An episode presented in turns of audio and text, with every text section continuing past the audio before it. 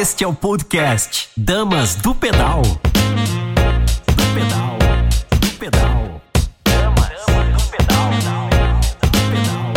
Do pedal. Bom dia, eu sou Tcherna Mundim e esse é mais um Dama do Pedal, um programa feito por apaixonados pelo ciclismo, para apaixonados pelo ciclismo e para você que vai se apaixonar e se inspirar aqui com a gente.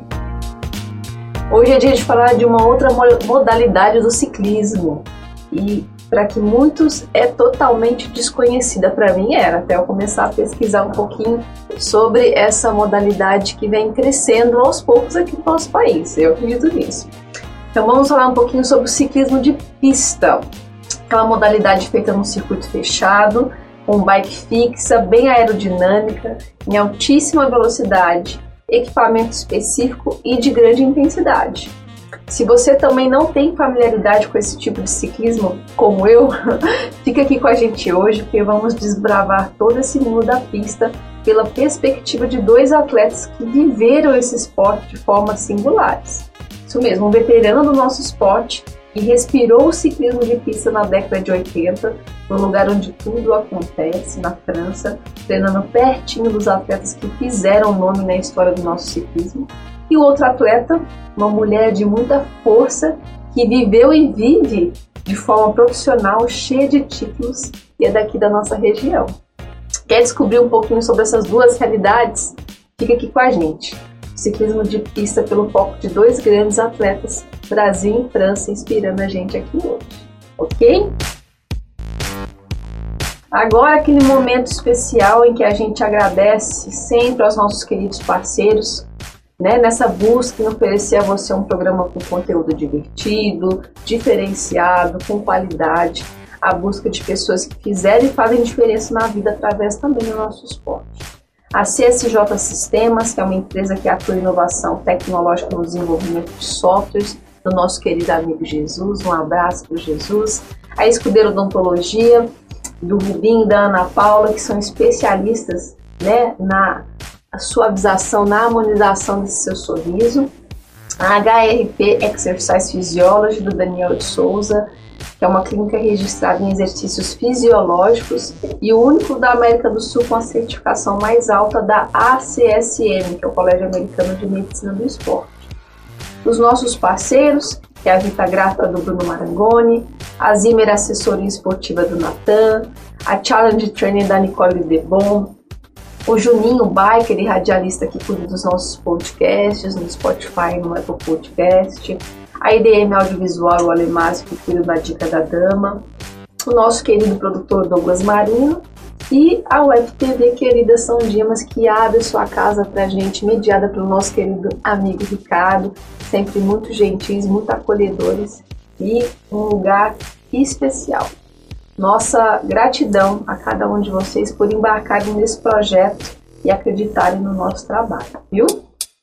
E antes de apresentar os nossos convidados, aquele momento especial com aquela dica exclusiva do nosso grande atleta Fabão, que está treinando a todo vapor pro Letap, né? Qual que é a dica dessa semana, meu amigo? Conta pra gente. Bom dia, Tcherna. Bom dia, amigos e amigas damas do pedal. Vamos lá?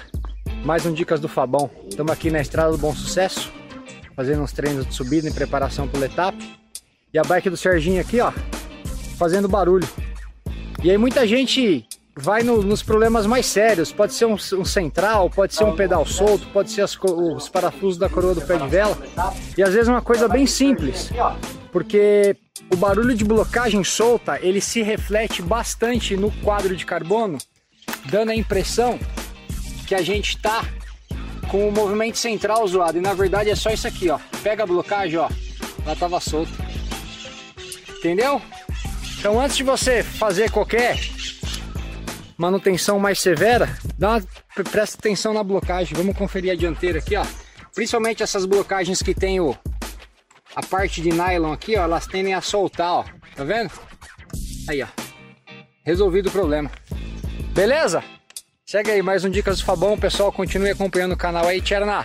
Ótima semana para todo mundo aí. Grande beijo. Valeu. Hoje com filhote na estrada. Valeu! É isso aí, Fabão. Às vezes a gente fica desesperado, sempre pensa no pior e a solução pode estar ali no óbvio, né?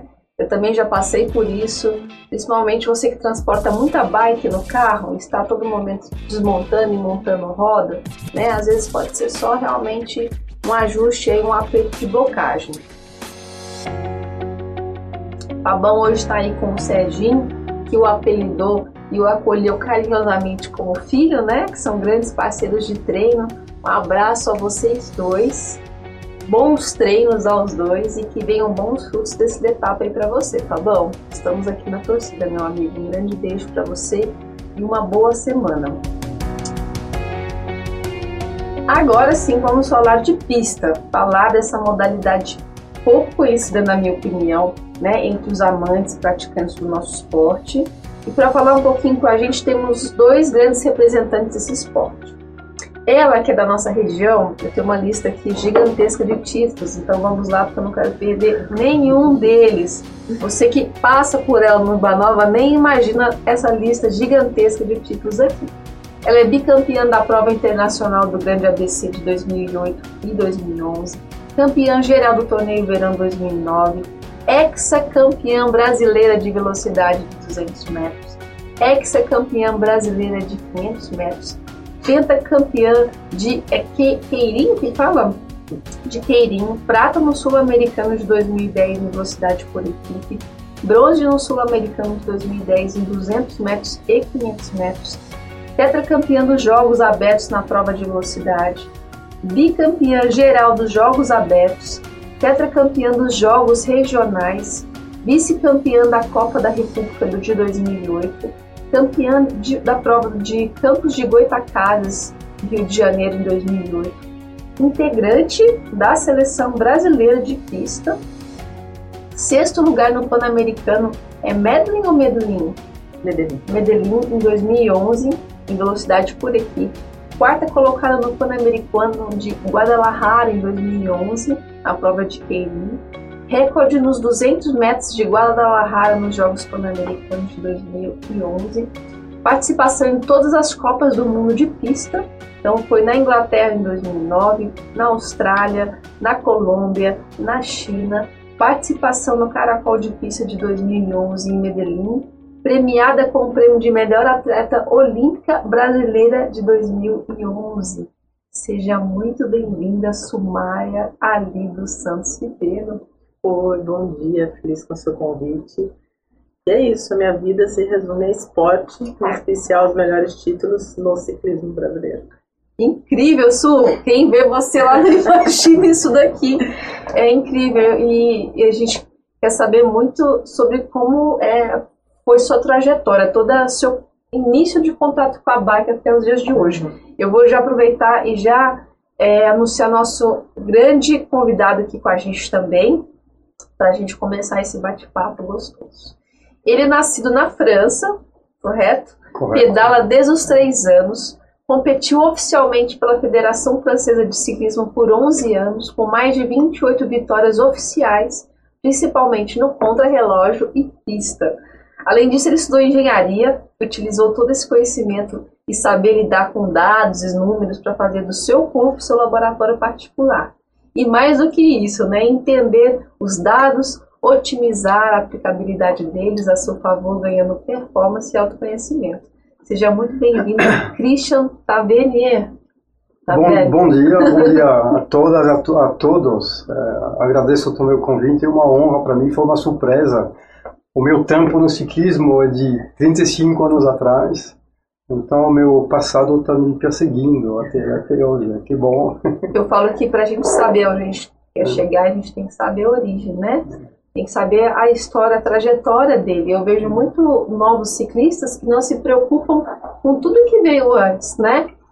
E às vezes está tão focado só em si que não se coloca dentro de um contexto mais amplo. E a gente precisa contextualizar isso até para a gente saber é, admirar quem veio antes da gente, honrar essas pessoas.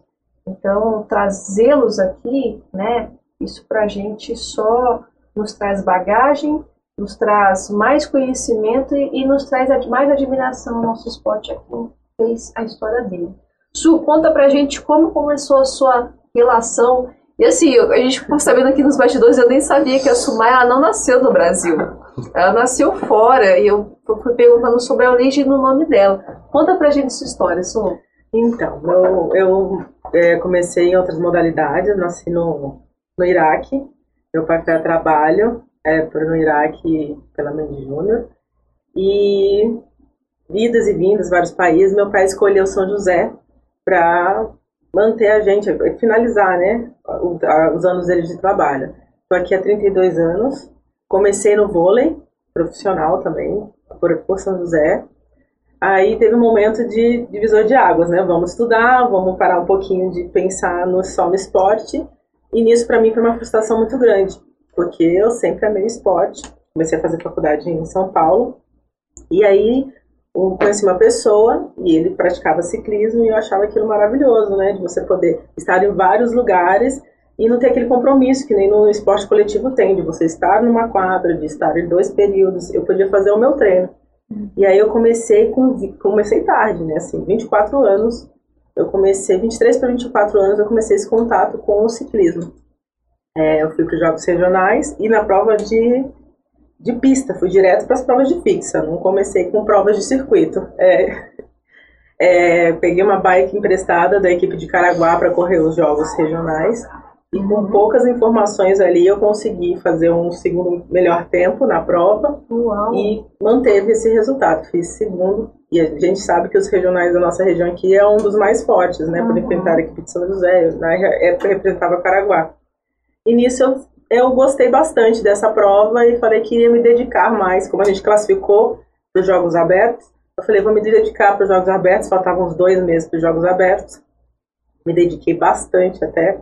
Eu trabalhava numa academia em Guarulhos, na CM, aí eu fazia as minhas atividades lá e finalizava meu treino de bike na, em cima da fixa. E nisso eu consegui levar o título dos Jogos Abertos. Aquilo ali era um momento histórico. Tinha uma atleta de grande nome, que é a Mayra Randy, que ganhava 10 anos já os jogos regionais, jogos abertos. E nisso começou ali uma história, né? Teve o, a Copa da República, que já era um circuito no final do ano em Brasília, Brasília não, desculpa, Rio de Janeiro. E aí o presidente da confederação já ia iniciar um trabalho de pista, como eu tinha vindo de grandes resultados e todo mundo começou a falar, né? Nossa, uhum. ela tem biotipo de velocista, investe. Aí ele me convidou e ali começou um trabalho de pista direcionado feminino. Que legal. E aí a coisa só cresceu. Só cresceu. Aí foi muito rápido. Eu uhum. agradeço tudo que o ciclismo me ofereceu, porque foi muito rápido. No, no segundo ano, nem um ano completou, eu já estava indo para Manchester, para a primeira Copa do Mundo que teve que o Brasil ia estrear. Uhum. Eu fui a única representante mulher, aí foi uma quarteta, não, foi para perseguição individual, outros três atletas. E eu fui também, nunca tinha andado no velódromo de madeira, né? A gente sempre é acostumado com os velódromos aqui do Brasil, que são não, agora que chegou do Rio, né? Agora, quando eu falo, uhum. há oito anos. Mas nosso contato sempre foi com o velódromo de concreto e aberto, que isso faz uma diferença, assim, desgasta mais, né? O desgaste uhum. físico é muito maior. E aí eu fui para Manchester e corri nesse velódromo e foi transformador. E dali só começou.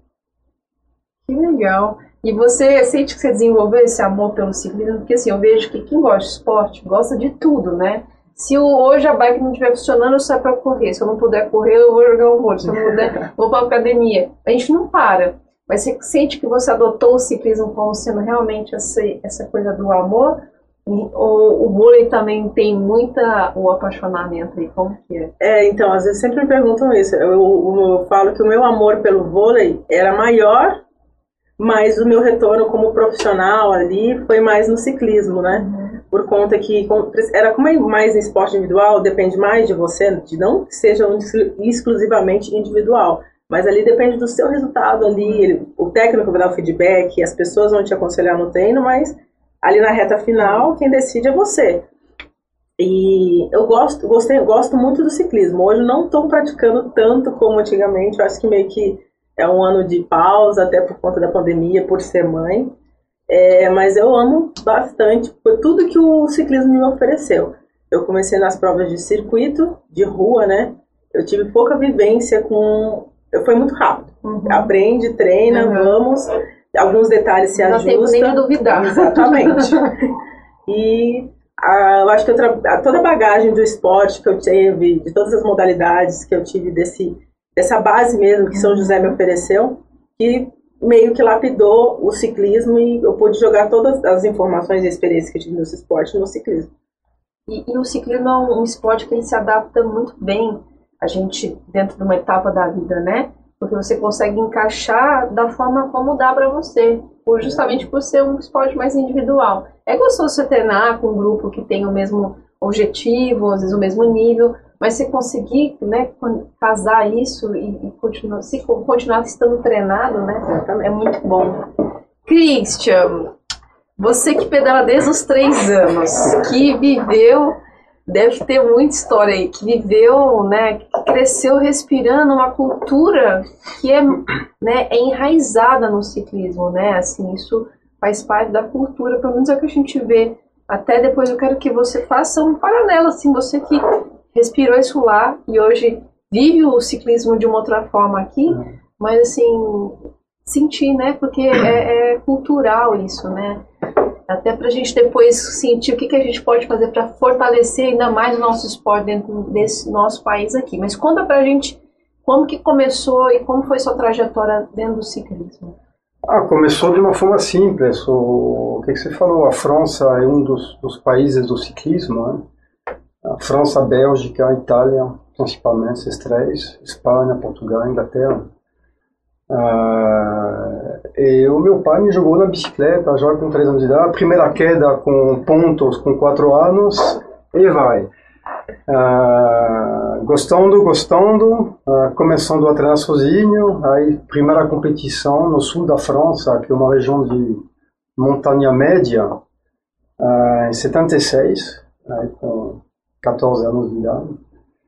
Uh, e, e, foi. Nos anos 80, uh, os meus pais mudaram para Paris.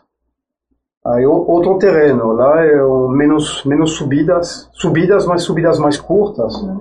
Então já começando a tomar peso. Uh, até tem, tinha que ter um pouco mais do peso, um pouco mais de perna.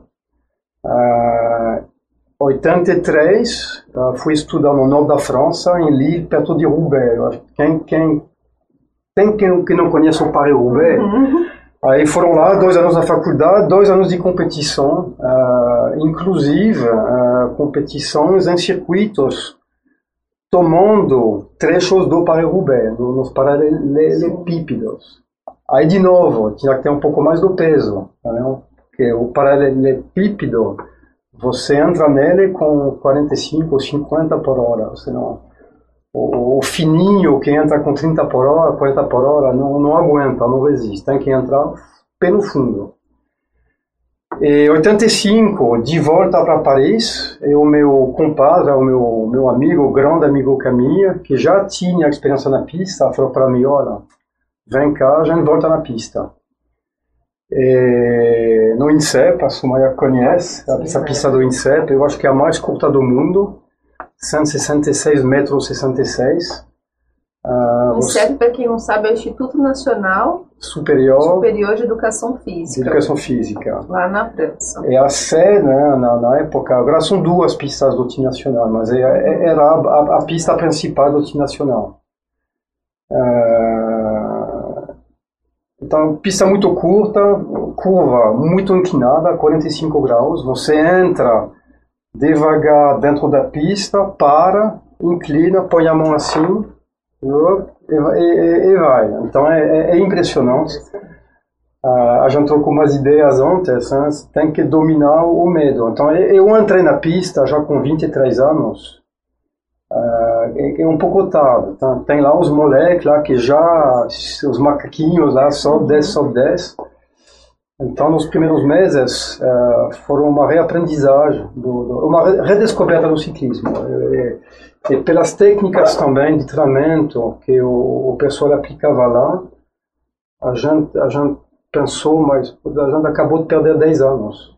O pessoal na pista já uh, utilizava uh, técnicas de treinamento muito, muito estruturadas, muito organizadas o ciclismo amador na França nos anos, nos anos 70, início de 80, era muito improvisado. Era vai lá, vai lá, treina. Ah, quanto que você fez? 100 quilômetros. Ah, tá bom, você, 110. Oh, muito bom. Não importava ritmo, velocidade, pulso, nada. Era, era tudo no, no, no intuito. E foi isso, a gente ficou lá dois anos. Uh, e em paralelo, você, uh, você comentou um pouquinho, eu fazia, junto com esse amigo Camille, a gente fazia um mestrado em engenharia. Chegou uma empresa com uma, um assunto, um projeto de desenvolvimento de uma bancada de teste para ciclista. É. Então, a gente roubou o projeto, a gente não deixou Todo outros, dia, né? a gente não deixou outros entrarem, a gente arrancou a folha da, da, do, do mural lá. Esse projeto é nosso. Então, tudo que vocês têm hoje, na verdade, tudo que vocês têm hoje na sua bike, com o, o, o relógio que te mostra a velocidade de pedalagem, uh, o torque, a potência, o pulso, né? na época não tinha nada, a gente não tinha nada. E a gente montou essa bancada, que era um, um rolo de treino com um freio uh, elétrico no, no rolo, uh, um sensor de, de, de, de, giro de pedalagem, o cinto, a gente usou os primeiros cintos, lá, os Sportester 2000 da Polar, era o primeiro. Uh, que o, o, representante ofereceu. O representante chegou no INSEP, ó, oh, quem anda bem aqui, ó, toma você, ó, você quer testar, depois me fala, tá? É, e a gente começou a conectar essa, esse rolo com o computador. É, é aqueles computadores de tela uhum. preta com números verdes.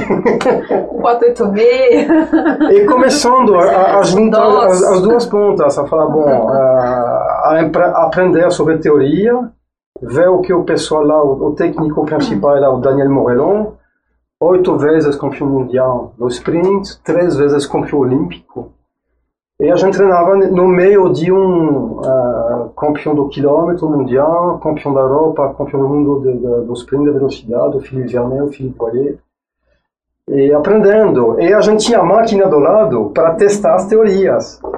E foi, foi impressionante, foi muito bom, foi muito bom. Que ambiente, né? É. Para você desenvolver. Imagina você, tá, você poder treinar com um, a tecnologia de ponta que está sendo é. testada ainda com grandes campeões.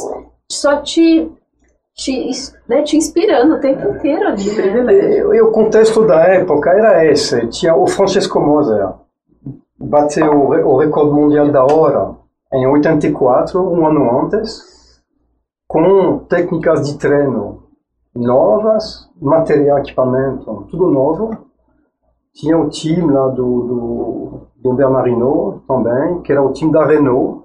E atrás disso tinha todos os recursos da Renault, que tinha o time de Fórmula 1, ergonomistas, uh, especialistas de biomecânica. Uh, foi uma década muito interessante. Antes da gente até entrar um pouco na pista, a gente conversando um pouco, você falou que pegou essa fase, né? Pegou essa fase de começar a testar taquinho, né? Para, né? Antes a, o pé ainda não ficava né, preso na bike. Você pegou toda essa evolução da tecnologia mesmo, né?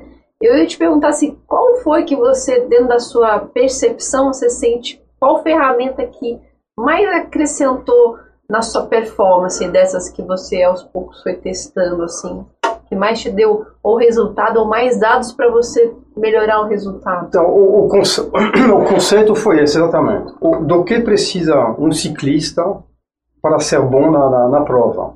Ah, precisa de um arranque bom, precisa de giro, RPM alto, bom quando precisar. Precisa de força, precisa de recuperação cardíaca, precisa, precisa de pulso máximo alto quando precisa. E o que a gente aprendeu lá é treinar, não treinar tudo junto, porque você não garante nenhum resultado, mas treinar a, a treino de arranque, parado 20 metros, para, desce da bike, senta, recupera, vai de novo uh, de giro. Aí muda o câmbio, vai lá na pista, mergulha, faz uma volta, duas voltas, com giro máximo, sem força. Desce da bike, e vai, o, o meio-dia completo. Você deve ter feito isso. Então, treina tudo separado. Volta para casa sem nenhum cansaço. Só um pouco de cansaço muscular, mas respiratório, cardíaco, cansaço zero. Dia seguinte, Faz de novo. Su, aqui, quem que te, te, te introduziu assim, que tinha mais know-how nesse assunto e que te treinou, foi te, ou foi uma, uma vivência sua, uma descoberta sua dentro do seu próprio treino que te fez evoluir assim? É, eu iniciei, como eu falei, nesse pista, até uma, uma, grande lesão que eu tive no ombro foi o meu primeiro contato na pista, por falta até de informação, não tinha vivência. Estava iniciando um trabalho no Brasil de pista, é, teve a Ieda Botelho, que é um grande nome também no Brasil. As delegações sempre iam assim, iam vários atletas, vai ter, vai ter pista, coloca algumas atletas lá e vendo que dá. Monta na bicicleta, sem tamanho específico, tanto que um dos grandes problemas na seleção era ter o tamanho, o quadro específico para cada atleta. A medida correta. E tanto é que no primeiro ano eu já me investi mesmo, já comprei uma bike de pista no meu tamanho. É, a gente foi na, até na. O, meu companheiro, que eu estava na, na época, que até que me introduziu no ciclismo, que me deu muito apoio no ciclismo, ele foi na, no Paraguai. Não foi no Paraguai. Na Argentina, comprar o meu primeiro quadro de pista. E aí, né, com esse quadro mesmo, eu já fui para Manchester. Naquela época era o Cláudio Jeggs, que, que acompanhava a gente nas provas de pista, e sempre tinha é, aquele treinamento, 15 dias, 20 dias antes, a gente ia para o velódromo de Caieiras, aí tinha esse acompanhamento mesmo inicial, de se portar na pista, cada um se fazia as provas específicas, como as minhas provas eram de velocidade, eu fazia treino específico para as provas de velocidade, e quem era da perseguição, treino de perseguição. Como estava ali é muito rápido, a gente tinha pouco tempo para fazer muita coisa, acabava que a gente fazia mais é, simulado da competição mesmo, prova por equipes, no caso feminino, velocidade seriam duas mulheres, que é velocidade por equipe, cada uma faz 250 metros, e as provas de velocidade, você lança as primeiras três voltas para fazer o seu tempo, uhum é, melhor tempo tem os confrontos, né? Com os, outros tempos, primeiro com o sexto tempo e assim. E a prova de Keirin, que eu acho que é a melhor prova, uma das mais fantásticas de ver na pista, que nunca viu. Lúdico. Muito maravilhoso. É, que atrai, atrai atrás da moto. São oito voltas. Três voltas a moto sai, nas três últimas voltas a moto sai e a gente faz esse confronto com os outros atletas. Alta velocidade, mais de 60 por hora feminino, masculino vai até mais, uns 80, dependendo do velódromo, né? Porque velódromo fechado, ele é mais rápido. Velódromos abertos são mais, mais coisa mínima, né? Mas são mais rápidos. E o meu contato com a pista e aprendizado inicial foi com o Cláudio Jegues. Tem o Davita, o de Curitiba também, que é a família Romeu, que também fez muito trabalho com a gente sobre isso. Ele, eu acho que se hoje for falar com ele, ele tem um caderninho lá com todos os tempos anotados. Uhum. Isso era muito dele, de anotar o tempo, de saber a relação que o atleta está usando. É... E assim, sempre teve esse contato. Eu sempre treinei muito com homem. É difícil treinar com mulheres, porque na verdade era falta mesmo, uhum. escassez da, das mulheres nessas provas de pista que iam lá eu suportava bem o treinamento dos, dos, masculinos, porque, como ele disse, é treino de tiro. E eu acho que algumas coisas falhou também, mas estamos ali, né? Porque a gente ficava muito exausto, eram dois períodos. Mas é esse negócio específico, né? na França, quando a gente foi para o INSEP, que meio que mudou a mente completamente, porque a gente viu ali que era muito técnico, concentrado, não era exaustão, era específico mesmo. Você tem que aprimorar a sua técnica inicial de arrancada e não focar mesmo em ficar fazendo muita força. E a, quando eu fui para lá, que ficamos 10 dias lá, 10, 15 dias, mudou totalmente esse, esse pensamento que evolu me evoluiu muito como atleta para seguir né, em todas as outras provas que Copa do Mundo é outra visão. Quando a gente vai para lá, a gente fala assim, meu, a gente está fazendo 1% de ciclismo. Uhum. É muita tecnologia, os materiais são surreais. Cada Copa do Mundo você vê coisas novas, novidades, bicicletas mais leves, bicicletas mais aerodinâmicas.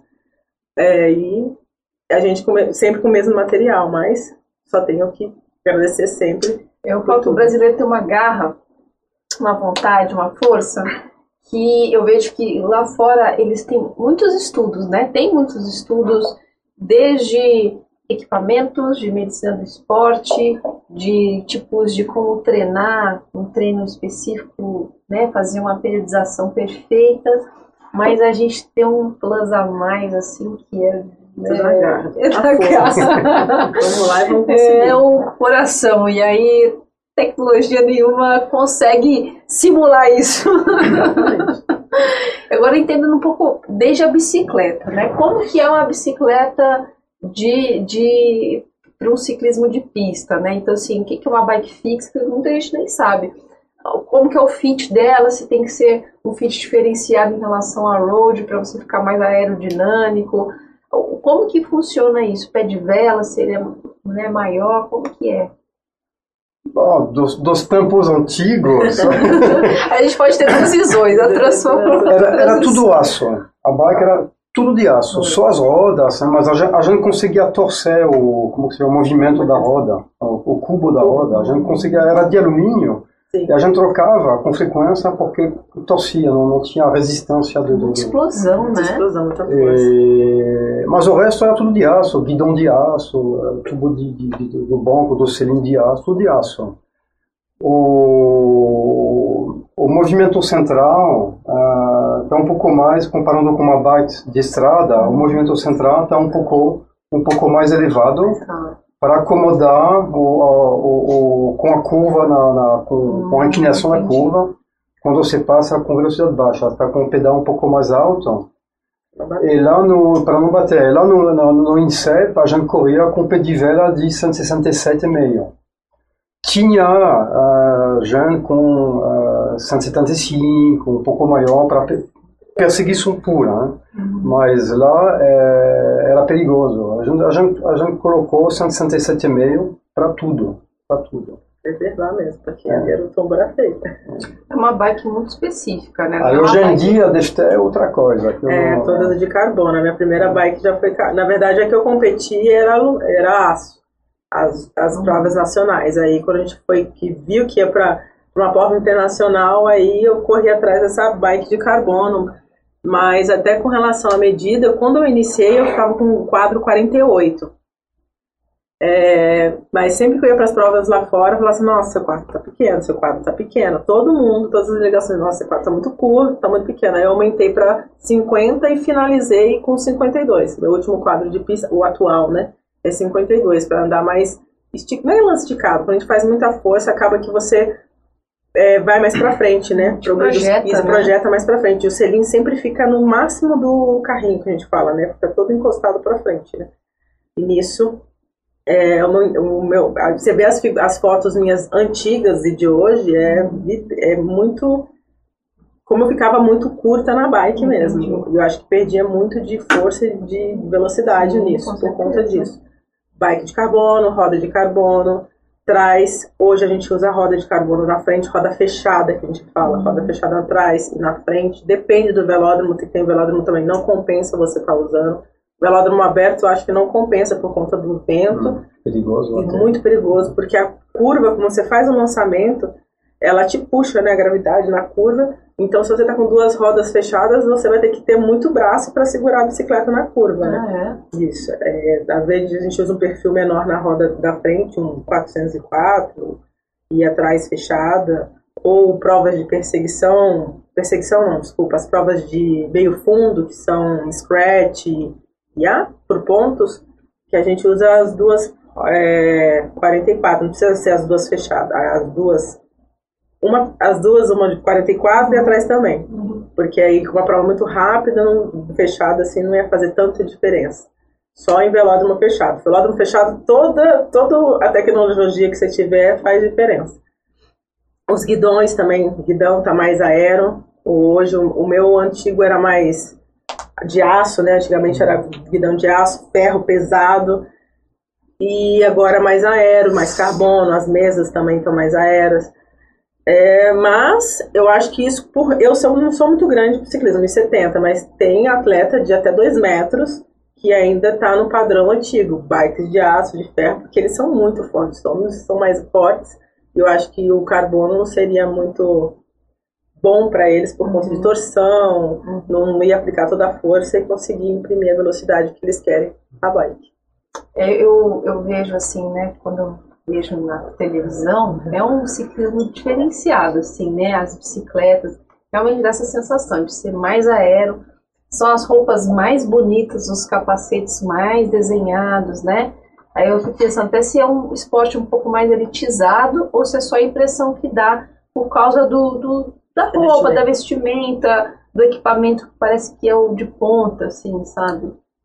É que, na verdade, isso é oferecido pelas, pela delegação mesmo, uhum. que quando você representa o seu país, já tem um material direcionado para isso. Uhum. Uma tecnologia, um estudo, um preparo uhum. para isso. A gente tenta se aproximar. Uhum. Todos os, o, a, o que eu tive material, eu mesmo fui na busca, corri atrás de uma sapatilha mais aero, assim, a, a pista é usada mais o cadarço. Uhum. É, eles colocaram hoje é, uma sapatilha feita de toda de carbono, com a medida do seu pé, a melhor sapatilha é da, da australiana, uma marca australiana, que é a Bont.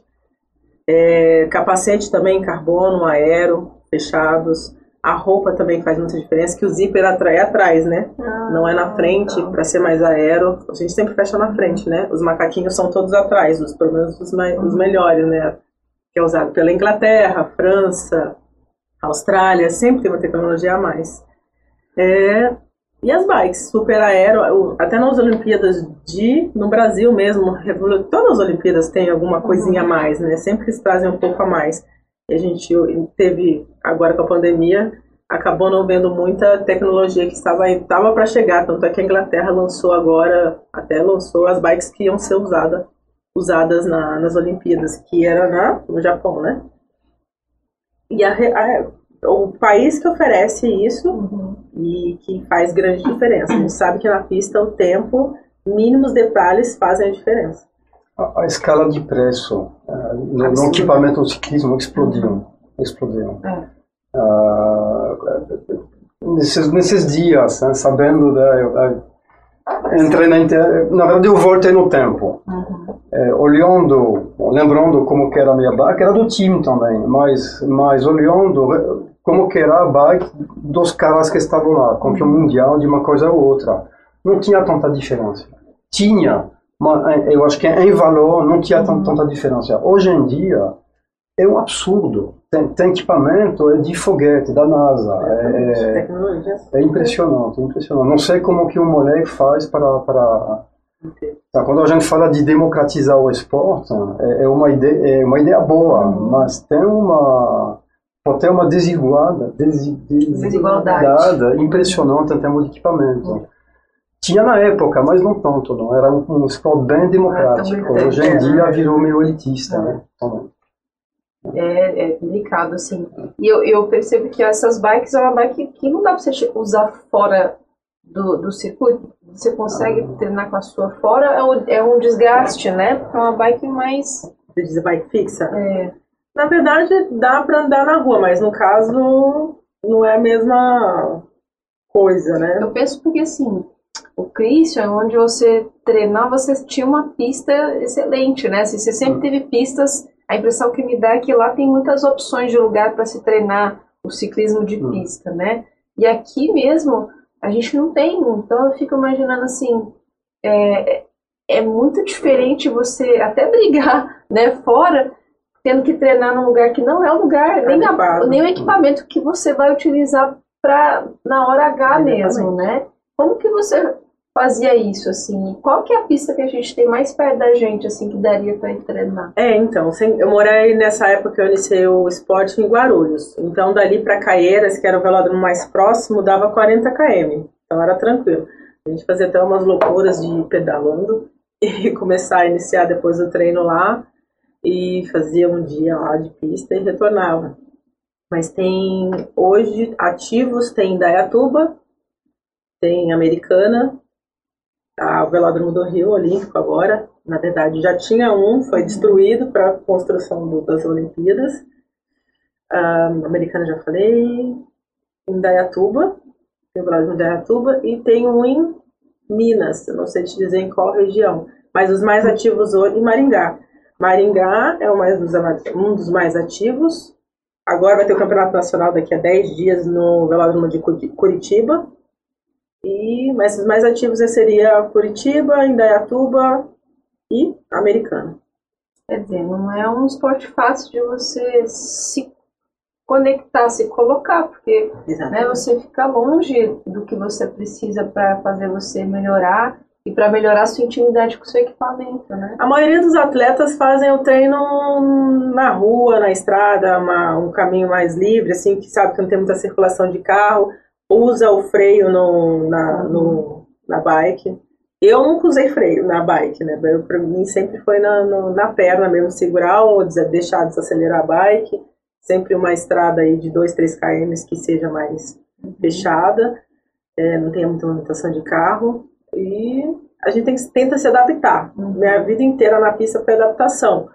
A gente ficava muito, às vezes, concentrado no velódromo, no, mas muito próximo de competição. Falando assim, 20 dias antes de embarcar para uma viagem e já ali já tem que estar tá lapidado, né? Já tem que estar tá todo o trabalho feito. Fazer só o polimento. Exatamente. Só o contato mesmo uhum. com o velódromo, que a gente sabe que é fundamental e depois já ia para as competições. Mas a maioria foi na rua mesmo, que não é adequado, mas que a gente só tinha esse, ou se deslocava para o velódromo, mas eu falo assim, dois dias e não pode perder o contato com a pista, né? Até para entender assim, como que a pista, que você explicasse tamanho, tudo, ou as variações que tem, e vocês explicassem também essa, essa diferença que a gente tem de, de angulação na própria pista e se isso é, é possível ser treinável, assim, fora da pista. Então, que tipo de treino específico que eu teria que fazer para melhorar isso, se é só lá, e, e se tem um treino que a gente faz para poder aprender, porque eu imagino que seja uma pessoa que não tem essa, essa intimidade com isso. Se coloca lá é um risco, como foi que você falou, né? Como que são essas pistas? Então, os tamanhos de pistas que eu conheço são então, a 166 metros, 66, porque essa é complicada, você faz um quilômetro, são seis voltas. Exatamente. Aí às vezes já fiz sete voltas, na dúvida. Né? Já que tem alguém do lado que fala cinco, Vixe, quatro, três, deu. duas, Você não uma. Vê, é muito parar, rápido, pode, né? Tem que ficar lá embaixo. É, é pode parar. Bom. Uh, mas são poucas no mundo, acho que são duas no mundo. Tem a 250 metros, que é bem, bem comum, bem hoje em dia, é, oficial. Tem a 333 e 33. Uhum madeira coberta. E aí vem as pistas de concreto, cimento, tem a 450. Essa ela é complicada porque ela tem duas linhas. Ela tem a linha de largada e a linha de chegada. Você faz um quilômetro, você larga de uma linha, de uma linha. É muito Keire, né, no Japão, as pistas. É. E, 500 metros. Aí a CIPA, você falou, eu não sabia, ah, 600, 800. 800 que é um absurdo, que é totalmente obsoleto. Eu, eu, uma vez lá de corrida, nunca mais, nunca mais. Muito vento, muito.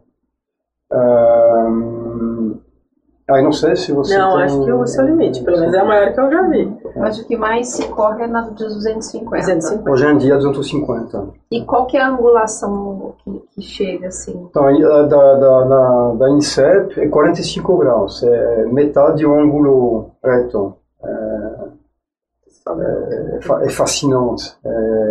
É, outra técnica para andar ali, é, né? Você sai dali. É, a gente fazia treino nessa pista, a gente fazia treinos de velocidade baixa nas curvas. Aí para porque você está no, no, no, sprint, uh, sempre tem um que tem que ficar na frente, pelo menos as primeiras voltas. Se ele não gostar, ele vai tentar forçar o outro passar na frente dele. E aí reduz a velocidade, tira o pé, reduz, reduz. Quando você passa na curva, você tem que saber a, a, a, qual é a, velocidade mínima que você pode tirar o pé, senão zzz, cai embaixo. Exatamente. Você, é... Vocês acham que é um ciclismo mais perigoso, assim, ou é só uma impressão de quem está de fora? Porque você vê muitas quedas, né, assim. Eu caí uma vez, em dois anos. Ah, Bom, mas a gente fazia muito. Ah, a gente estava lá, ou seja, a gente estava lá duas, três, quatro vezes por semana. É a vivência. Então você pega uma, você pega, você treina para isso na pista ou fora e você uh, você vive na pista, você você é normal. Você aprende ou, vai... como que você chama o seu plano e fica parado ali. É difícil hoje fazer no Brasil, viu? Fazer essas. É, alguns atletas é. que vão para fora acabam fazendo. Mas aqui é mais na dinâmica Você tem um mesmo. equilíbrio. Uh, então, o tempo todo na pista. A gente, a, gente, a gente deixava as bicicletas na pista. Lá, lá embaixo do Inset tem cabine, a gente deixava. Pegava o metrô, voltava. Uh, então, estava sempre lá. E, então, você pega esse. Então, caiu uma vez só. É, hoje o meu grande acidente, assim, de lesão Ah. foi o meu primeiro contato com a pista, mais falta de informação. Eu tinha acabado de ganhar os Jogos Abertos e já tinha o Campeonato Nacional na sema- no próximo final de semana. Então você tava meio, eu estava muito animada, eu falei, não, vamos conhecer o velódromo, que ia ser até no Rio de Janeiro, no velódromo extinto do Rio, na Barra. E aí fui e fiz o lançamento. Fiz o lançamento não, fiz a tomada do tempo dos 500. E nisso você não domina a corda, quando a gente fala corda, são as três linhas da, da pista oval, né? Seria a preta, a azul e a vermelha, né? Certo, né? Faz tanto tempo que eu não tenho contato com a É pista. isso né? aí. é isso aí. E aí você tem que dominar bem a corda. Eu não tinha esse domínio. Primeiro contato na pista, você está em alta velocidade, eu estava muito forte naquela época e perdi. Me perdi na curva. Na reta mesmo eu fui direto.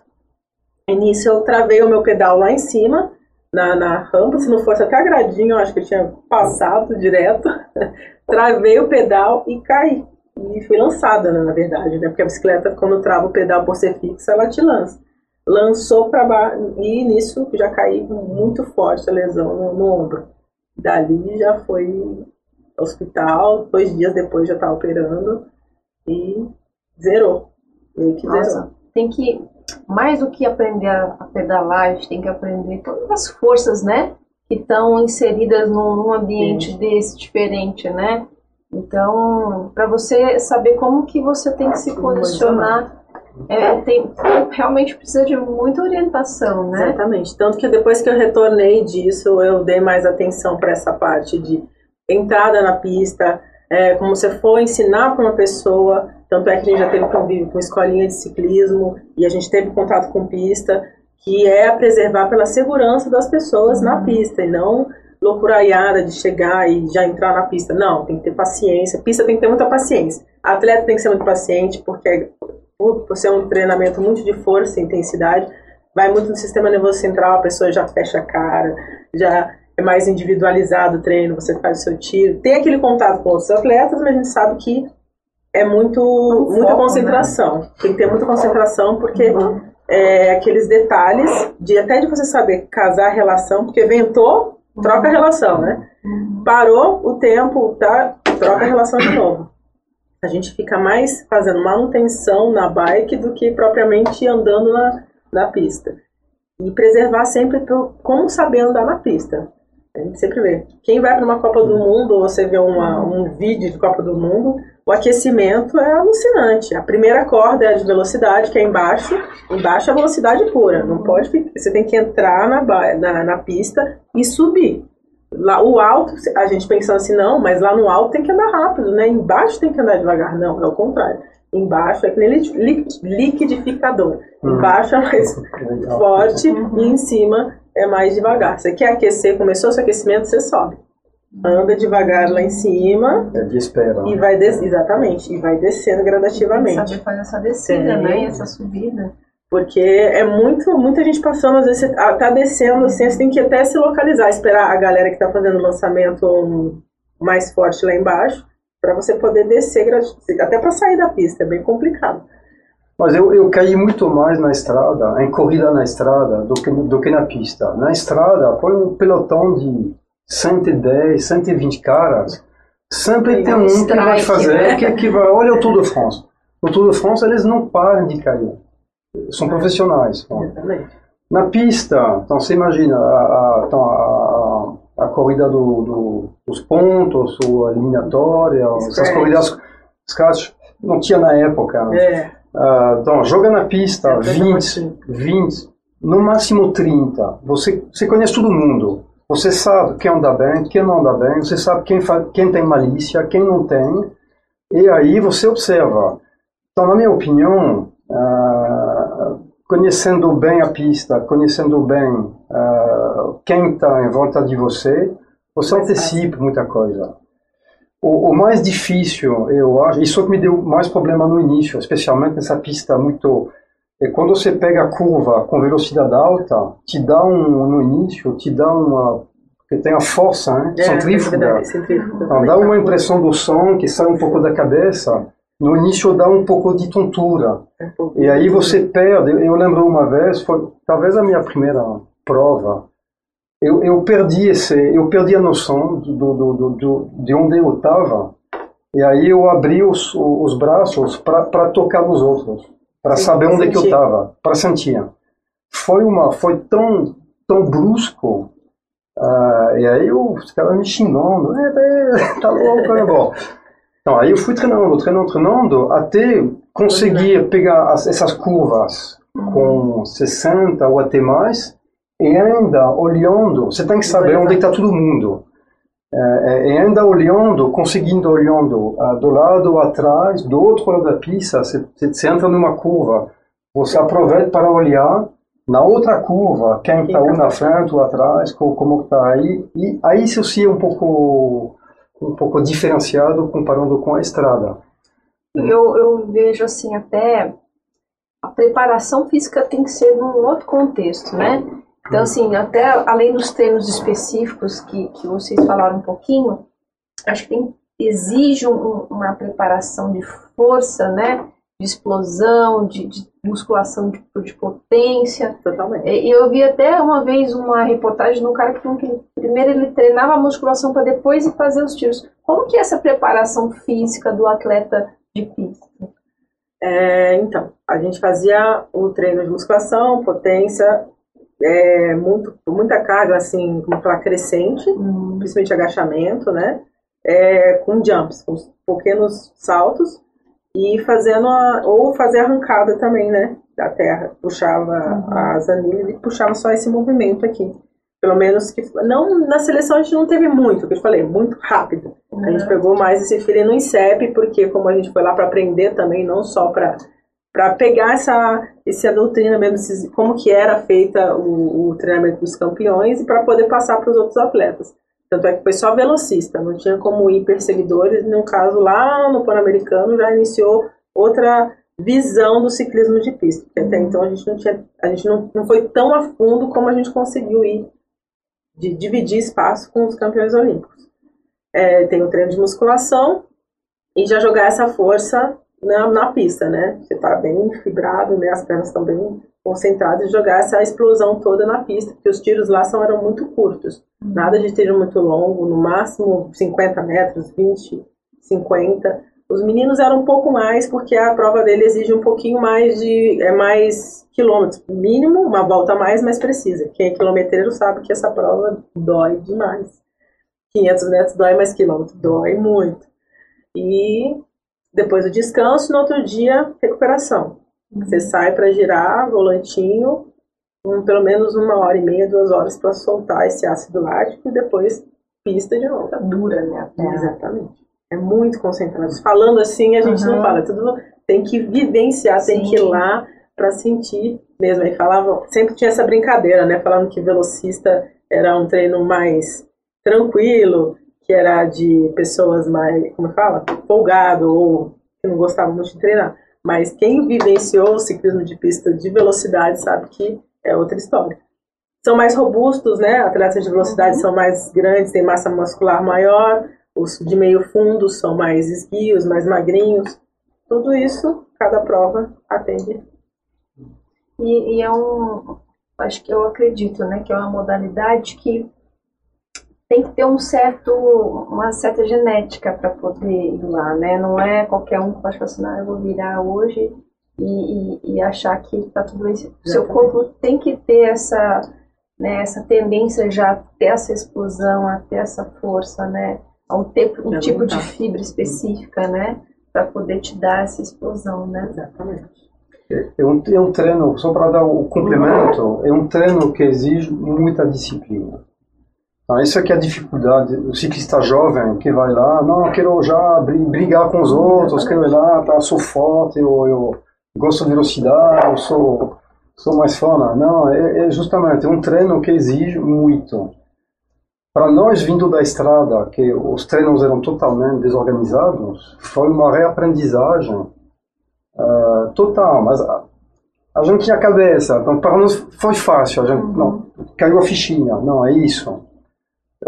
De um dia para o outro virou óbvio. O, o, que, o que ninguém falava virou óbvio. Isso aí, chegar a musculação diária. Até o dia que não pedala, musculação. Tá?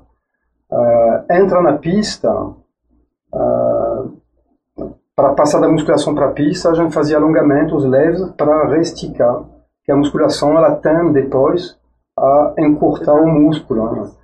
Então a gente fazia uh, meia hora, 40 minutos uh, alongamentos, perna, coluna, uh, aquecimento na pista. E você vai na pista, você tem que saber o que, que você vai fazer. Você não pode chegar, ah, hoje, uma vez na pista, vou fazer isso. Não, é, isso é um plano. Uhum. Ah, hoje eu faço tiro disso, tiro de RPM, tiro cardíaco, tiro... Se no dia você percebe que, não, não estou bem para isso, você vai fazer um, um, treino de pulso máximo e você já começa o, a, a, subir ou fazer o, o progressivo. Não, hoje não vai dar, vou fazer outra coisa. Ou voltou para casa. Tem que ser muito é disciplinado. Acabou os treinos de. Ah, vou com os amigos, vou brincar. Um, um pouco o que, o, o que você falou. Chegou na pista, você já se fecha um pouquinho. Para focar no que, que você vai fazer, porque vai ser pouco, mas vai ser de tem que ser qualidade. De, de, qualidade boa. É, hoje não tem jeito. Uma pessoa é. que quer ter né, é, destaque no sentido de melhorar a performance, né? Hum. às vezes nem é só competitivo, é porque tem a opção de, de para você mesmo. Você, aí os amigos ficam com raiva, né? É, planilheira, não sei o quê, né? Gosta de, de, de gozar. Ou às vezes fica com raiva porque você tem que se afastar, mas não tem jeito. Exige que você tenha alguns tipos de treino específicos que às vezes num grupo você não consegue. Você vai ser o chato, inclusive, né? Então, para você ser chato, é melhor você ser chato distante do que chato ali com eles. É, mas é porque abala bastante. Você, quem dá um tiro sabe. Também. Não vê nada, é vertigem. Depois que acaba, é, é você vai é embora e abaixa, você, você sorri, mas Exatamente, no momento fazendo, não tem jeito. Mas a, a dificuldade para os treinadores com jovens uh, é essa. É... Ele grita com você, você grita de volta, fala, não, calma aí. E trocar a relação, esse estresse de trocar a relação, subir na pista, ah, não tá bom, o vento mudou, você vai ter que descer de novo da pista, trocar a relação de novo e dar o tiro de novo, é bem estressante. Tem que ter muito jogo de cintura para ser um atleta de pista. Tem que ter mesmo, é uma lapidação também, né? Em todas as não é você pegar a mesma bike e, e, sair fazer força, né? Você às vezes por causa de um parafuso é. ou uma coisinha, um detalhe na bike, você acaba não treinando. Tem também isso. É, o nosso tempo, assim, super passou, voou, né? Mas uma pergunta que eu queria fazer para os dois, para a gente fechar nesse sentido. O que, que vocês acham que o Brasil poderia fazer para estruturar um pouco mais o, ciclismo de pista para ele ser mais sólido e respeitado no nosso, no nosso país e aumentar, inclusive, a representatividade dele em relação ao ciclismo de forma geral. Eu quero Vai duas, não, eu quero duas é, porque eu, você também veio não, de, uma, de é. uma cultura, então tem muita vivência e também vê a realidade aqui e olha, lá a gente pode melhorar, então você então, também eu, pode... Eu vou dar uma resposta genérica, uhum. uh, e aí você pode dar uma resposta específica para o Brasil. Sim, tá. De uma forma geral, você tem que uh, incentivar os jovens, você tem que criar, uh, pôr mudas, sementes no chão, e isso em geral tá, são, são, são os campeões que uhum. o país tem e a divulgação do resultado deles do, do que eles fazem, é a divulgação. Então, se o esporte não passa na TV, não passa, se a mídia não falar, ó, oh, esse cara é, é, o herói, é campeão, não, não vai muito longe. É a divulgação da imagem. Na França, era muito mais fácil, porque a França, ela sempre tem, para uma geração de campeão na pista, já vem uma outra. Exatamente. Eles mentem isso. São poucos, mas o que eles têm e na TV lá na França, ah, tá divulgado, passa, aí você, o cara bonito, né, malhado, né? aí o cara ciclista jovem, putz, eu quero. quero isso. É marketing, não, eu quero. Aí depois vem a responsabilidade específica dos recursos uhum. que a federação uh, tem ou não tem para fazer. Bom, nos tempos de hoje, pode dizer assim, o ciclismo cresceu muito, desde a minha, vamos falar da minha geração aí, da, da galerinha dos 30, que já passaram, teve muito retorno, teve um grupo de meninas que foram, meninas também que foram para a UCI, tiveram treinamento lá e tiveram resultados muito expressivos. Hoje o ciclismo de, de pista está muito, muita evolução, teve muita evolução, até de preparação, de orientação, de ter uma equipe por fora, por trás dos atletas. Eles conseguiram um material melhor, que são as bikes Loop, que teve um, um que eles acabaram adquirindo, adquirindo indo para o CI. É, mas eu acho que, eu, acentuando o que ele falou, tem que dar mais orientação para as crianças, é, inspiração, né? Porque elas inspiração, né? chegarem e quererem fazer pista, mas quererem fazer pista não é porque lá no campeonato nacional eu vou para o campeonato nacional e se eu for bem lá eu vou ganhar uma bolsa atleta.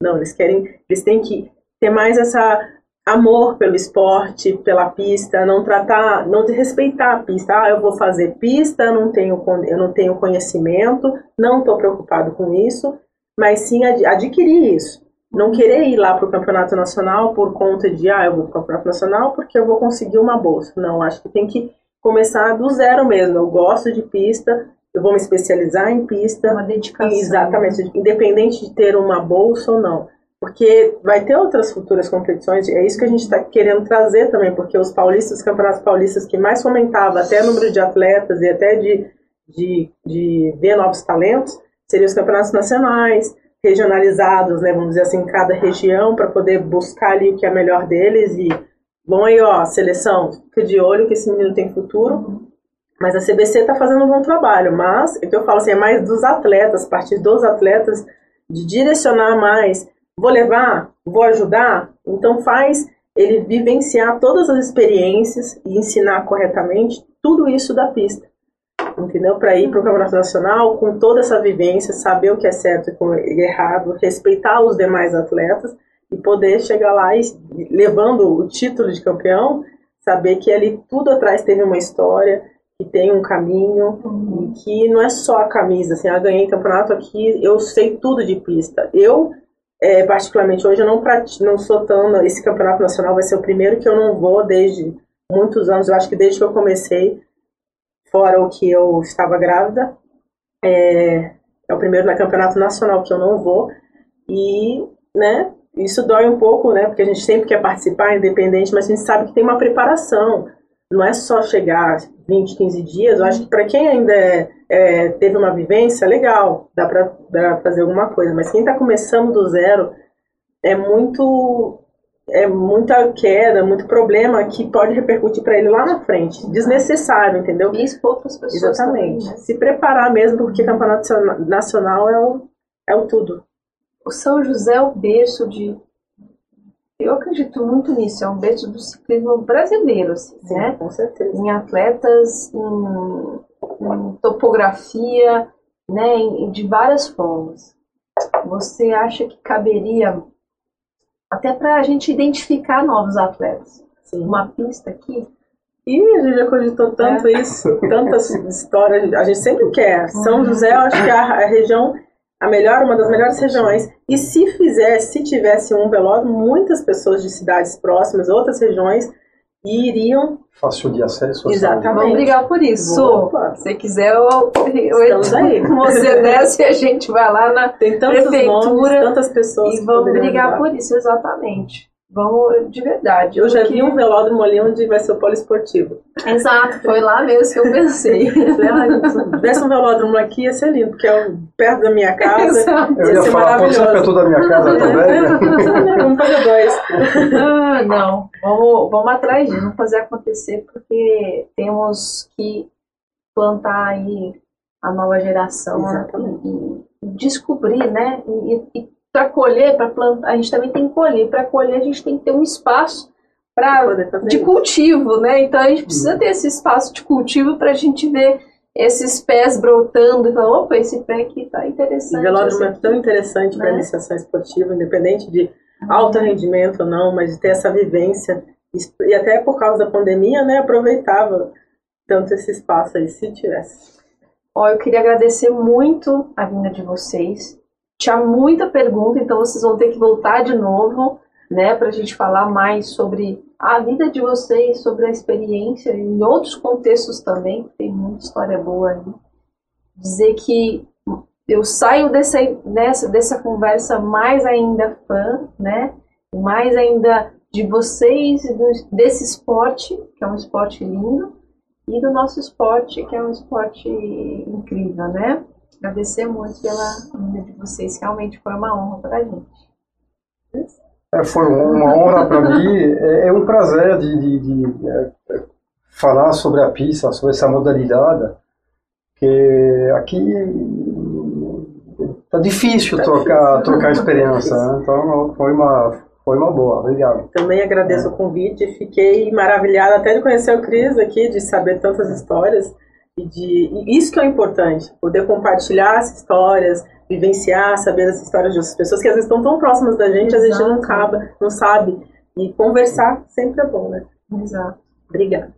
Nós agradecemos. E para finalizar, nosso comentarista internacional, seu Ari, falando um pouquinho sobre o incidente que todos nós assistimos, onde o atleta foi pressionado contra as barreiras de proteção e quase perdeu a vida, que é um alerta para todos nós, como praticantes, né?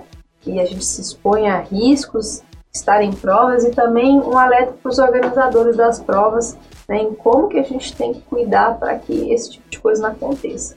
Seu Ari, é com você agora. Uma boa semana para você, um grande beijo e até semana que vem. Tchau, tchau. Bom dia, galera do Dama do Pedal. Bom dia, Thierry. A temporada de ciclismo de estrada 2020 foi encerrada na Europa semana passada com a Volta Espanha 2020. E vamos então falar de um assunto que foi o seríssimo acidente é, que sofreu o Fábio Jacobson quando quase perdeu a vida.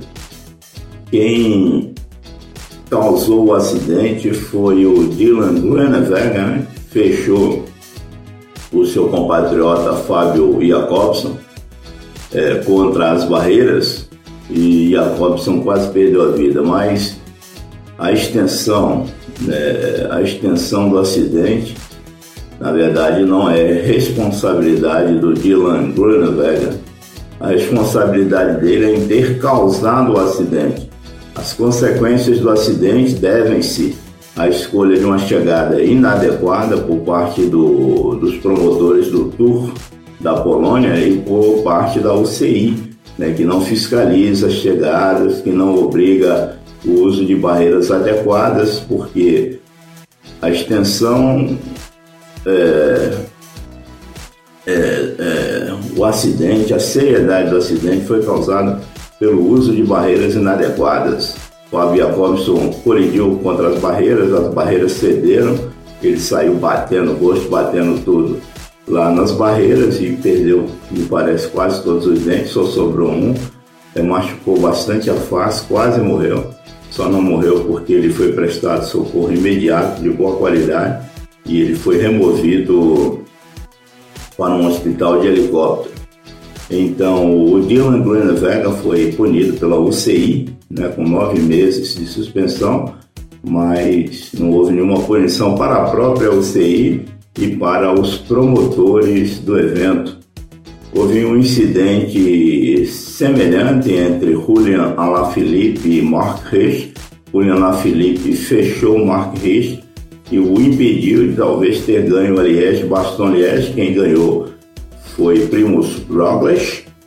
O Julian Lafilippe, inclusive, chegou a comemorar, mas a vitória foi de Primus Roglic. Então, o Julian Lafilippe foi punido, é, ficando na última colocação entre os cinco que vieram para a chegada.